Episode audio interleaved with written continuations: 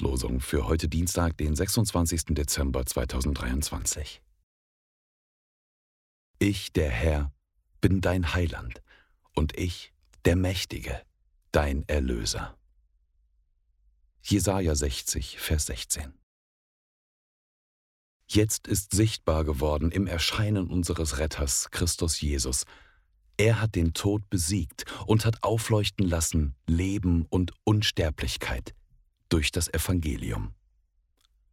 2 Timotheus 1, Vers 10. Zum heutigen zweiten Weihnachtstag lesen wir in Johannes 1, Vers 14. Das Wort ward Fleisch und wohnte unter uns, und wir sahen seine Herrlichkeit.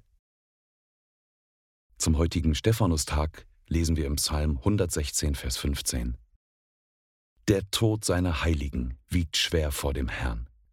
Dir will ich Dankopfer bringen und des Herrn Namen anrufen. Die Losungen werden herausgegeben von der Evangelischen Brüderunität Brüdergemeine.